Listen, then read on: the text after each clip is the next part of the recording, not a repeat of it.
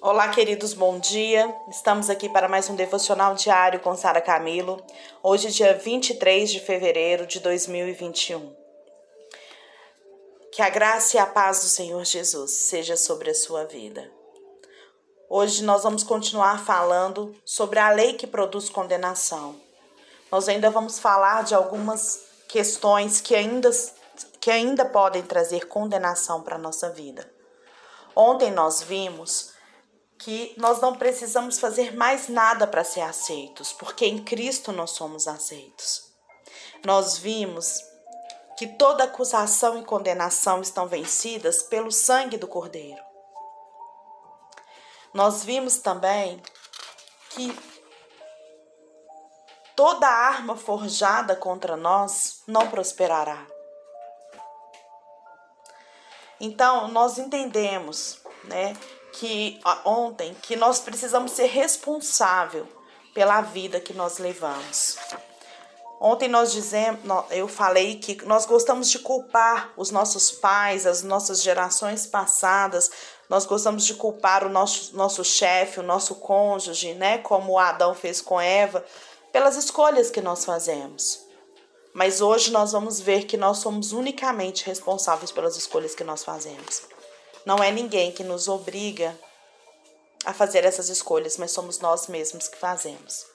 Em Josué 1,9, que é o nosso versículo de hoje, está escrito assim: Não foi eu que ordenei a você? Seja forte e corajoso. Não se apavore nem desanime, pois o Senhor, o seu Deus, estará com você por onde você andar. Hoje, ontem eu prometi que hoje eu falaria sobre a lei da autorresponsabilidade.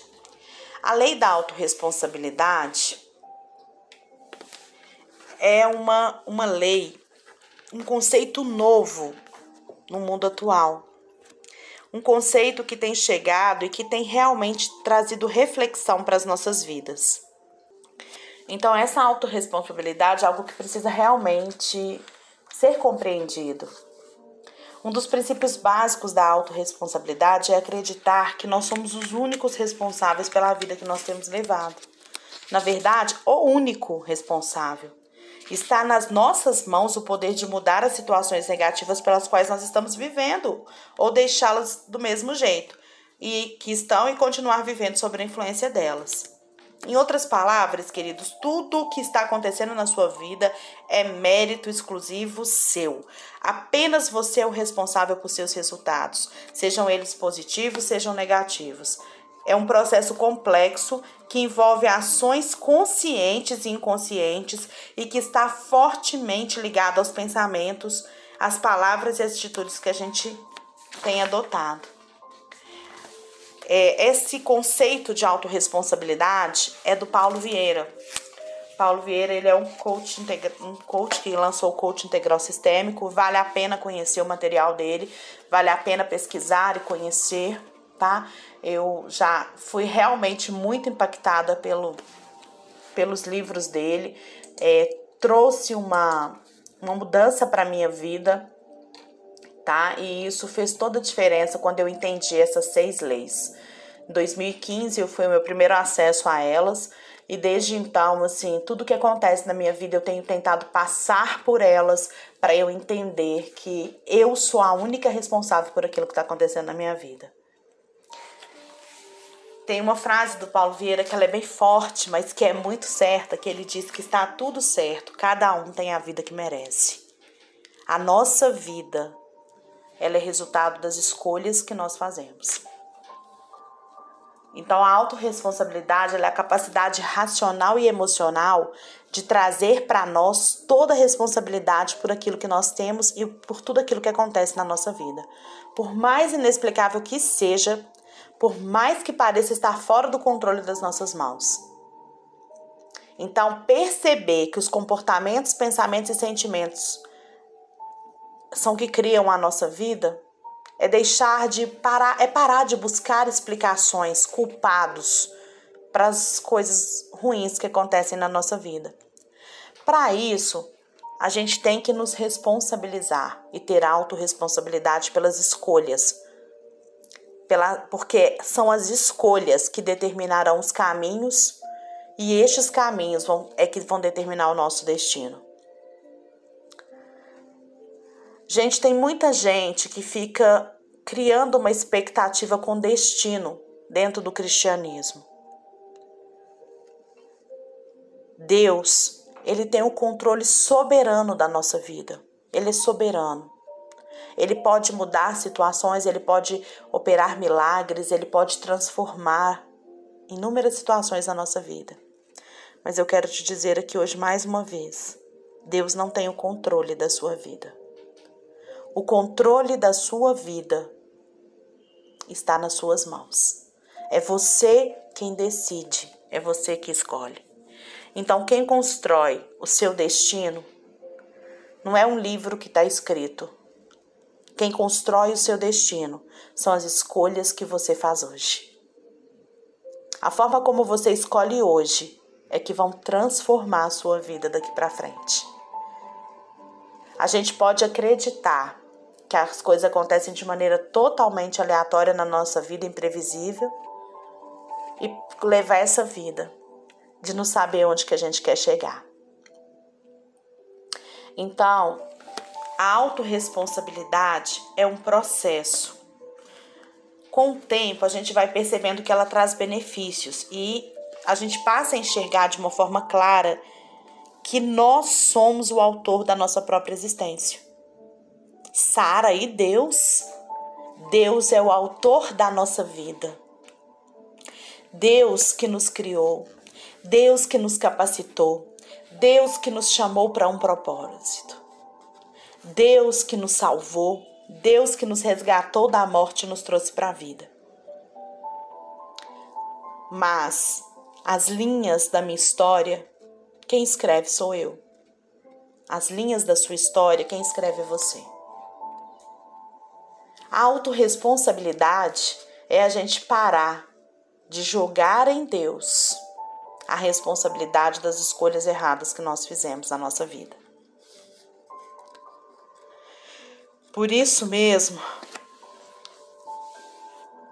a gente precisa compreender que basta a nossa vontade mudar para que trans, transformações comecem a acontecer na nossa vida. Existe um poder que é dado a nós todos, que foi dado por Deus quando Ele nos fez, que é o livre-arbítrio, que nos diz exatamente quão forte é o nosso eu. Se nós quisermos e nos esforçarmos, nós podemos sim alterar o mundo ao nosso redor. Caso você não esteja ciente disso, eu pergunto a você: quem então está ditando os rumos da sua vida? Quem está escolhendo, fazendo, pensando e agindo por você?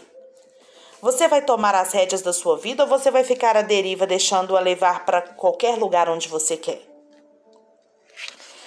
Querido, preste atenção. Querida, preste atenção.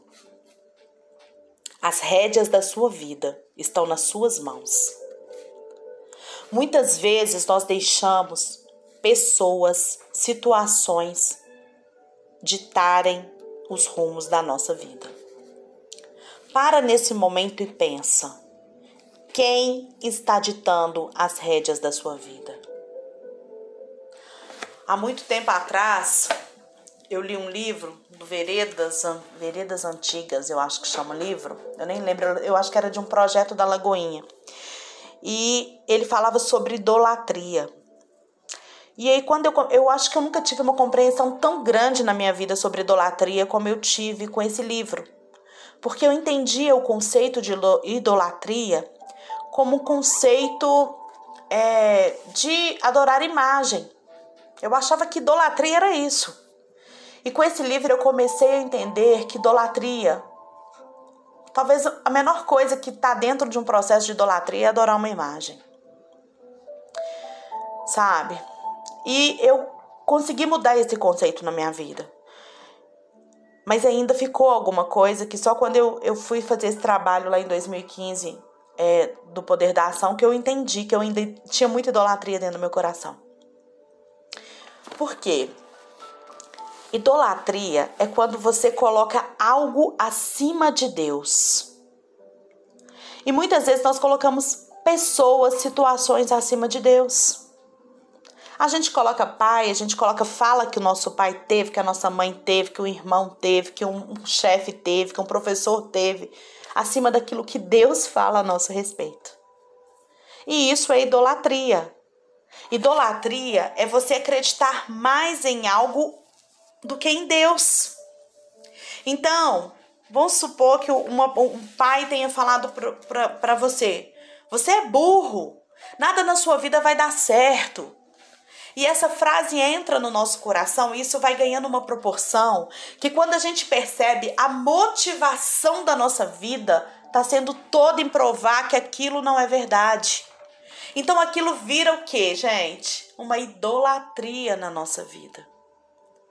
E aí a gente começa a criticar porque pessoas adoram imagem, porque outros não adoram, e a gente começa aí com essas críticas todas, mas a gente não percebe que a maior idolatria é aquela que nós mesmos colocamos na nossa vida, porque nós escolhemos acreditar na fala de uma pessoa do que na fala de Deus a respeito de nós. E muitos de nós estamos servindo ao Senhor há anos, muitos anos, como eu estava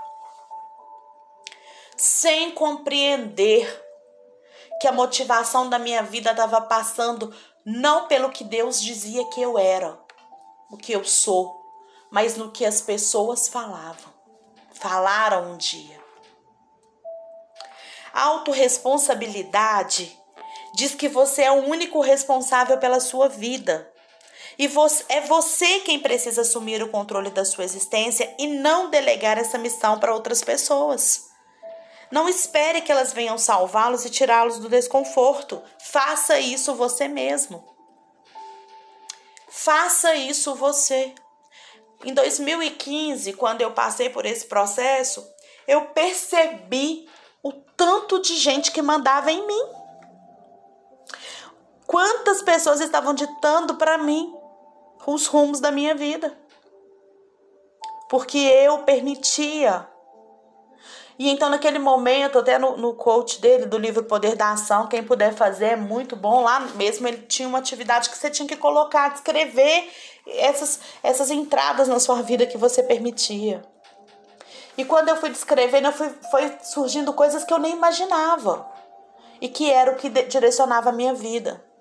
E isso faz com que a gente se torne uma pessoa sempre vítima e o vitimismo começa a entrar na nossa vida de uma maneira que a gente não consegue mais ver saída para ele.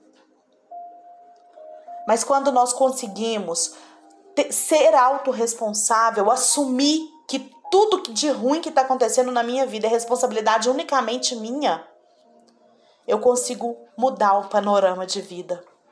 E eu consigo, assim, é, reprojetar ou talvez resgatar seria a palavra certa. O que os sonhos de Deus na minha vida. Então, nós precisamos estar atentos a isso, gente. Quem está ditando as regras da sua vida? É você mesmo? Porque Deus, Ele não vai ditar os rumos da sua vida. Ele vai te dar a direção em que você tem que ir. Ele vai te mostrar o caminho, porque ele te ama e ele já te deu todas as bênçãos em Cristo Jesus.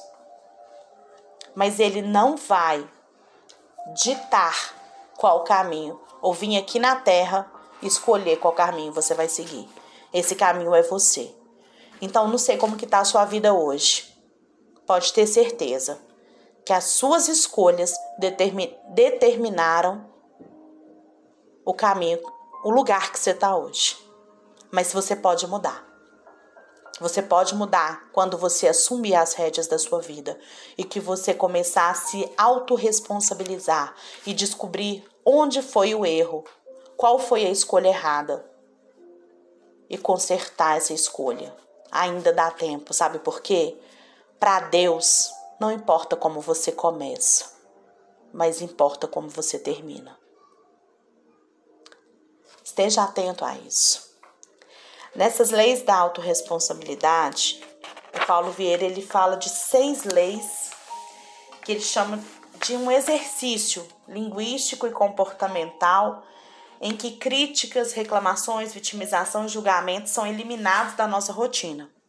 E eles abrem espaço para autoconfiança de uma forma inimaginável. Para colocar isso em prática, a gente então precisa de conhecer essas seis leis. Quando eu digo autoconfiança aqui, gente, eu não estou dizendo de autoconfiança só em você, mas para nós cristãos é autoconfiança em quem nós somos em Cristo, naquilo que já foi gerado há dois mil anos atrás para nossa vida. Que é tudo, né? Basicamente tudo que eu já falei nos devocionais anteriores. Então, gere essa autoconfiança em você.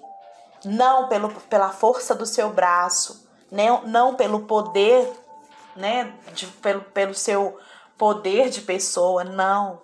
Gere essa autoconfiança, determinando, declarando quem você é em Cristo Jesus. E nessas seis leis, o Paulo Vieira fala. Eu acho muito interessante, eu quero compartilhá-las aqui, vou tentar ser mais rápida, mas para a gente pensar. E ele diz assim que é um exercício que nós vamos fazer, né? Linguístico e comportamental. É, eu coloquei escrito na época, eu espalhei por todos os lugares que eu ficava. Eu coloquei na, no, na minha sala, eu coloquei no meu quarto, eu coloquei na minha casa, para que isso entrasse, entranhasse no meu coração, para que houvesse mudança. Mudança de vida.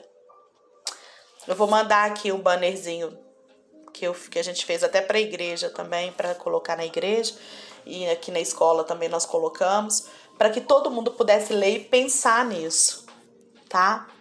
Então, a primeira lei que ele diz da autorresponsabilidade é não criticar.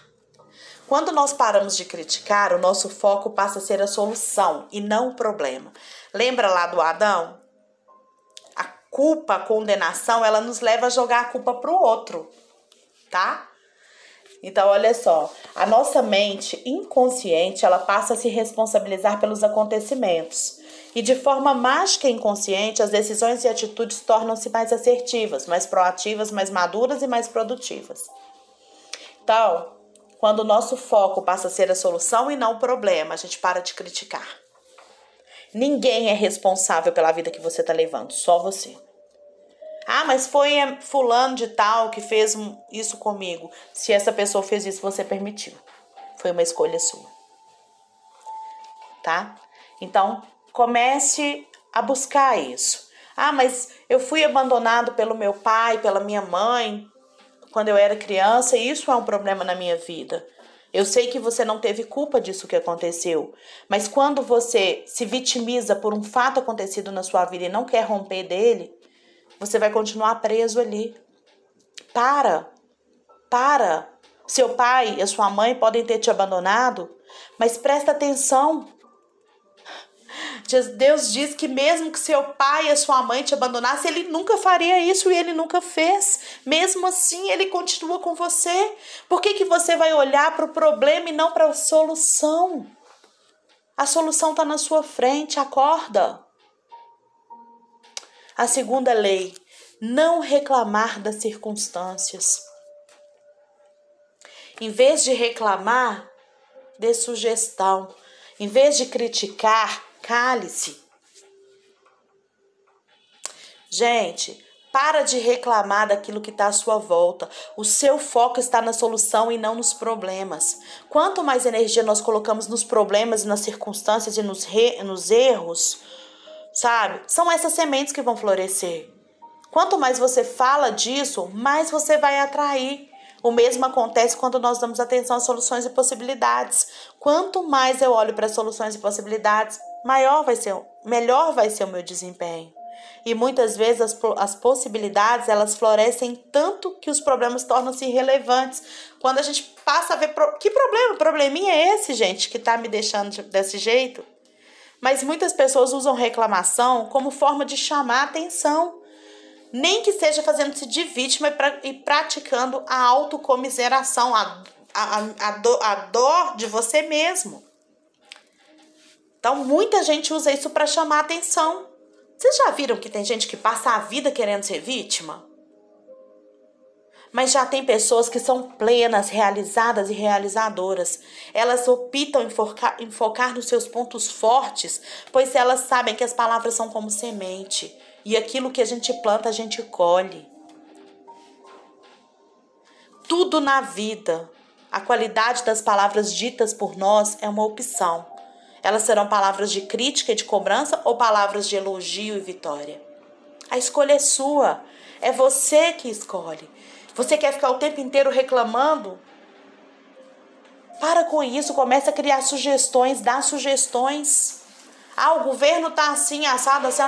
Vamos começar a criar sugestões para isso. Ah, o meu pai fez isso, minha mãe fez isso. Começa, muda, muda o disco, vira o disco, como a gente falava antigamente. Vira o disco. Muda esse discurso porque ele não está funcionando. Terceira lei: não procurar culpados. Se é para buscar culpados, busca solução. Criticar, procurar culpados, igual a gente estudou ontem da lei da condenação, que a lei produz a condenação, é isso. Adão lá, ah, você comeu do fruto do, do conhecimento, Adão? Comi, mas a culpa não é minha, não. A culpa é da mulher que o Senhor me deu. Se o Senhor não tivesse me dado aquela mulher, sabe, a Eva, então eu não estaria dessa situação que eu tô. Olha para vocês verem. E quando o Senhor vai falar com Eva, quem que é a culpa? Da serpente. E essa culpa vai só, vai aparecendo culpados. Da, se a gente fosse perguntar para a serpente, ela falaria: foi o Senhor que não deixou ser igual o Senhor era. Procurar culpados é uma maneira simples e rápida da gente nos desresponsabilizar pelo mundo que a gente vive, pelos acontecimentos e pelos resultados obtidos. É muito fácil a gente olhar para os erros dos outros, porém, queridos, é bem mais fácil, bem mais difícil a gente perceber os nossos próprios olhos, erros. Né? A, a parabolazinha lá do cisco no olho. A gente vê o cisco no olho do irmão, mas a gente não vê a trave no nosso. Neurologicamente é um grande perigo, pois o hemisfério direito do cérebro, que é o lado realizador do nosso cérebro, ao receber a mensagem de que um resultado foi insatisfatório, que o resultado obtido foi insatisfatório, foi por culpa dos outros, ele logo já vai criar ali um diálogo interno. Então, por que mudar e fazer diferente se o resultado negativo não é culpa minha, é culpa do outro? Desta maneira, então, nós continuamos a repetir os mesmos erros, sem, no entanto, aprender com eles. Presta atenção nisso, gente. O nosso próprio cérebro, ele já cria o quê? Uma crença. Peraí, eu não vou mudar. A culpa é do outro. Foi o pai que abandonou, foi a mãe que abandonou, foi o patrão que foi mandou embora na crise, sabe? E aí a gente continua a repetir os mesmos erros, sem aprender com ele. E o que que isso quando nós não aprendemos com os nossos erros, não saímos de uma situação mais forte do que nós entramos, né? Nós não somos resilientes. A outra lei é não se fazer de vítima, quarta lei. Em vez de se fazer de vítima, faça-se de vencedor. Muitas pessoas, elas possuem um terrível hábito de se fazerem de vítimas, gente. E nós até falamos, né, no devocional, acho que de sexta ou de sábado passado, quando o Reinhard explica, né, que eu li aquele testemunho do Reinhard, que ele diz que os espíritos, que nós exalamos cheiros e que a autocomiseração, o se fazer de vítima é um dos piores, a vitimização é um dos piores cheiros e que mais atrai influência demoníaca na nossa vida. Mas infelizmente tem gente que passa a, a vida inteira se fazendo de vítima sabe? Seja criticando e reclamando, ou seja colocando-se em situação de inferioridade e sofrimento. Normalmente, por trás destes comportamentos, gente, está uma necessidade inconsciente de chamar atenção, para assim se sentir amado e acarinhada. Mas ninguém consegue a atenção e o carinho por muito tempo quando só fala de sofrimento e angústia. Sabe o que, que acontece? ninguém quer ficar perto. Ninguém quer ficar perto. A gente quer sair de perto, porque quem é o tempo inteiro vítima é uma canseira, não é verdade? É, eu li num livro uma vez, eu não lembro qual, mas eu li que é, nós pais muitas vezes damos para os nossos filhos essa oportunidade de ser vítima. Às vezes a gente não dá atenção para o nosso filho, mas aí quando ele fica doente, a gente deixa de ir para o serviço para olhar, a gente perde a noite de sono ali do lado deles cuidando, e aí a criança vai começando a incorporar: peraí, se eu sou vítima, eu recebo atenção, então eu vou ser vítima.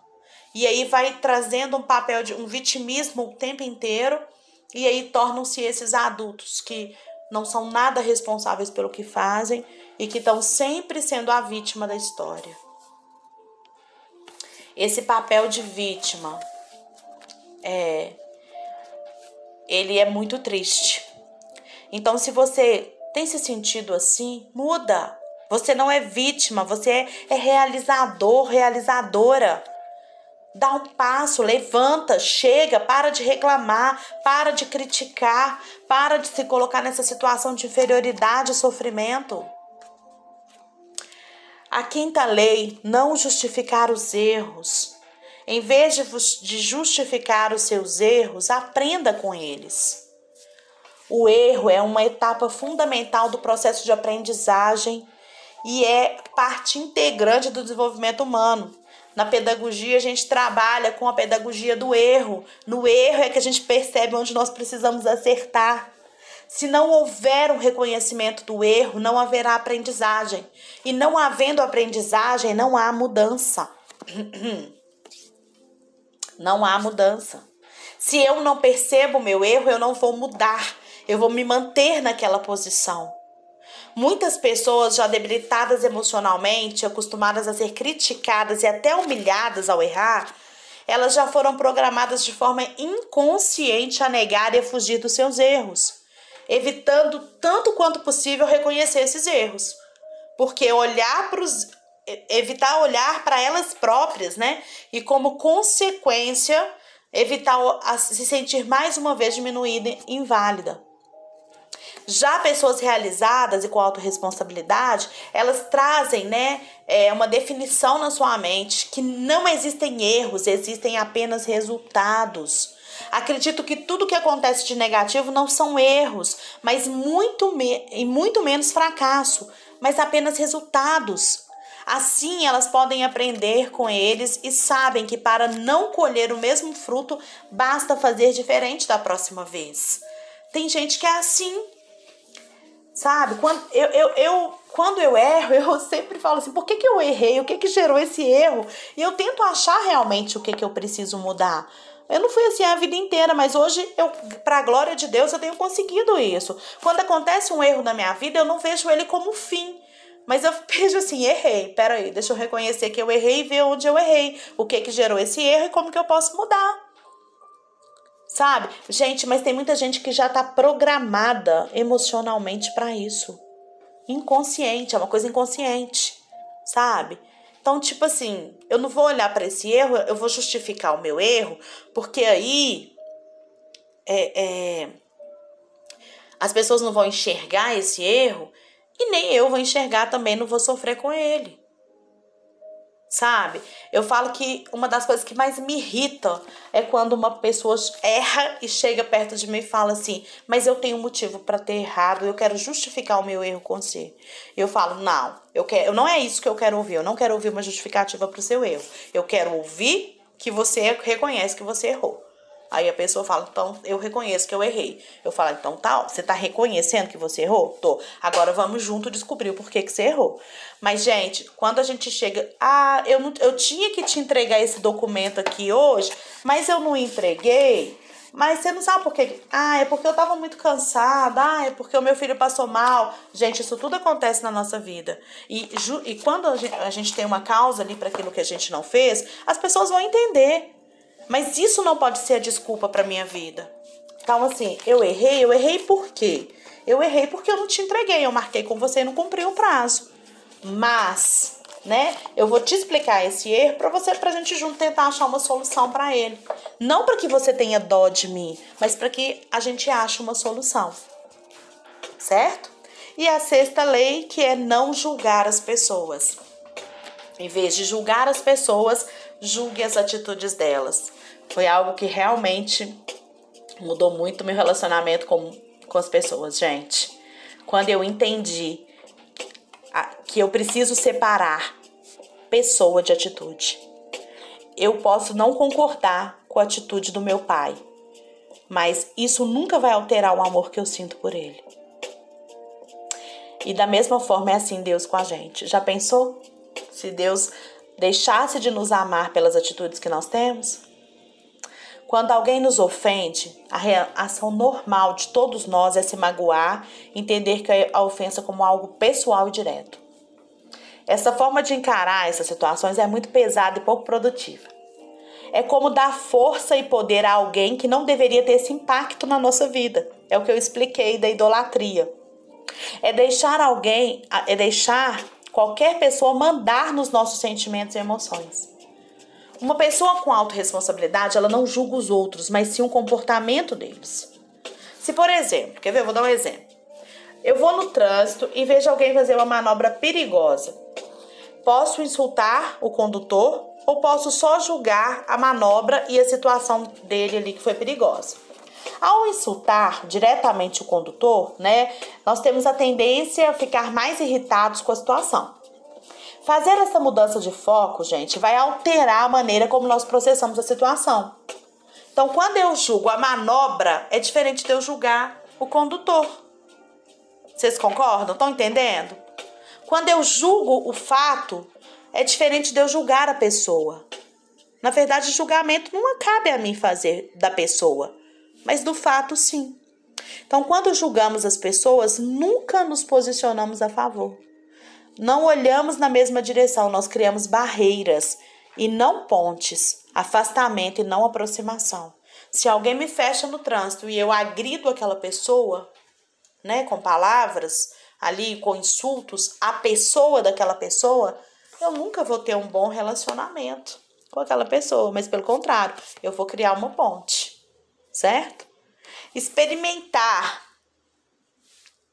Eu quero te chamar aqui agora para isso. Experimenta, queridos, pôr em prática essas leis da autorresponsabilidade. Uma por dia ou uma por semana, tá? O que fizer mais sentido para você. Aplica uma lei. Começa. Sabe, eu vou começar a trabalhar na minha vida a crítica. Em vez de criticar, eu vou calar. Começa a fazer isso. E aí você vai começar a perceber que durante os dias, você, com o tempo, você já não tá mais com a crítica que você tinha antes. Gente, é muito legal a gente sentir isso, viu? Eu já passei por essa experiência, eu sei o tanto que ela foi e que ela tem sido assim maravilhosa na minha vida. Esse comportamento, eles pode estar tão enraizado que quando a gente der por conta, a gente já não tá fazendo mais crítica nenhuma, a gente já não é mais vítima, sabe? Isso começa a fazer o quê? Uma mudança no nosso cérebro, no nosso coração. Nós precisamos de entender, ter essa consciência sem ficar com esse auto-julgamento. Ou seja, nós precisamos simplesmente entender, né, que essa mudança depende da escolha que nós vamos fazer. Certo? É você que vai escolher se você quer ou não. Eu sei que o devocional já tá imenso. Vocês já devem estar assim. Hoje a Sara quebrou o galho, 33 minutos, mas eu vou encerrar aqui com um texto que está no livro do, do Paulo Vieira, que ele fala do Nelson Mandela, e que eu quero encerrar para a gente entender o que, que é quando nós temos o controle da nossa vida. Olha só. É, Nelson Mandela, um dos maiores nomes da história mundial, quando falamos pela luta pelos direitos humanos, ele passou cerca de 26 anos na prisão, muitos dos quais na solitária. Na época, ao invés de se lamentar pela sua atual condição de prisioneiro, como seus colegas de cela faziam, dizendo-se vítimas do apartheid e dos colonizadores brancos, ele se colocava como autor da própria história, da sua própria história.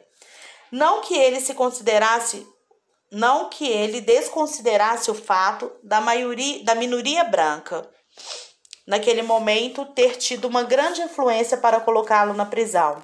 Porém, ele próprio reforçava que era o único responsável pelos sentimentos e atitudes que desenvolveria ali. E quando saísse da cela, também ele poderia tirar, eles poderiam tirar tudo dele, mas não poderiam tirar o direito de decidir como ele ia reagir em relação a tudo aquilo. Olha que interessante, gente.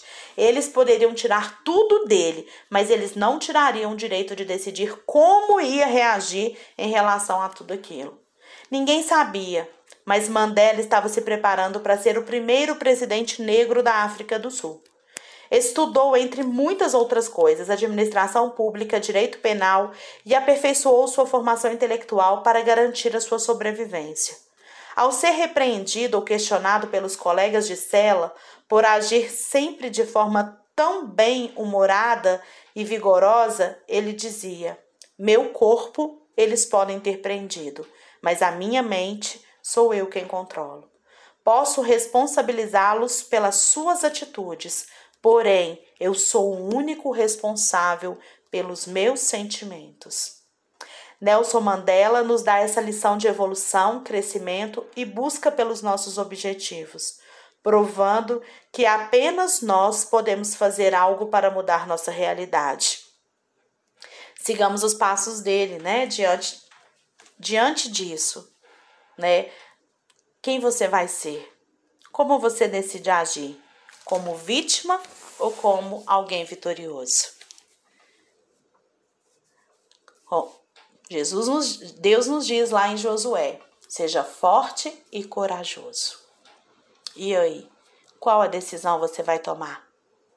Eu peço desculpa pelo tamanho do áudio, eu me empolguei aqui hoje, vou ficar atenta a isso, mas eu tenho certeza que se eu quebrasse não seria o mesmo sentido. A gente não entenderia da mesma maneira também, né, a plenitude, o, o complemento, né, de uma lei com a outra.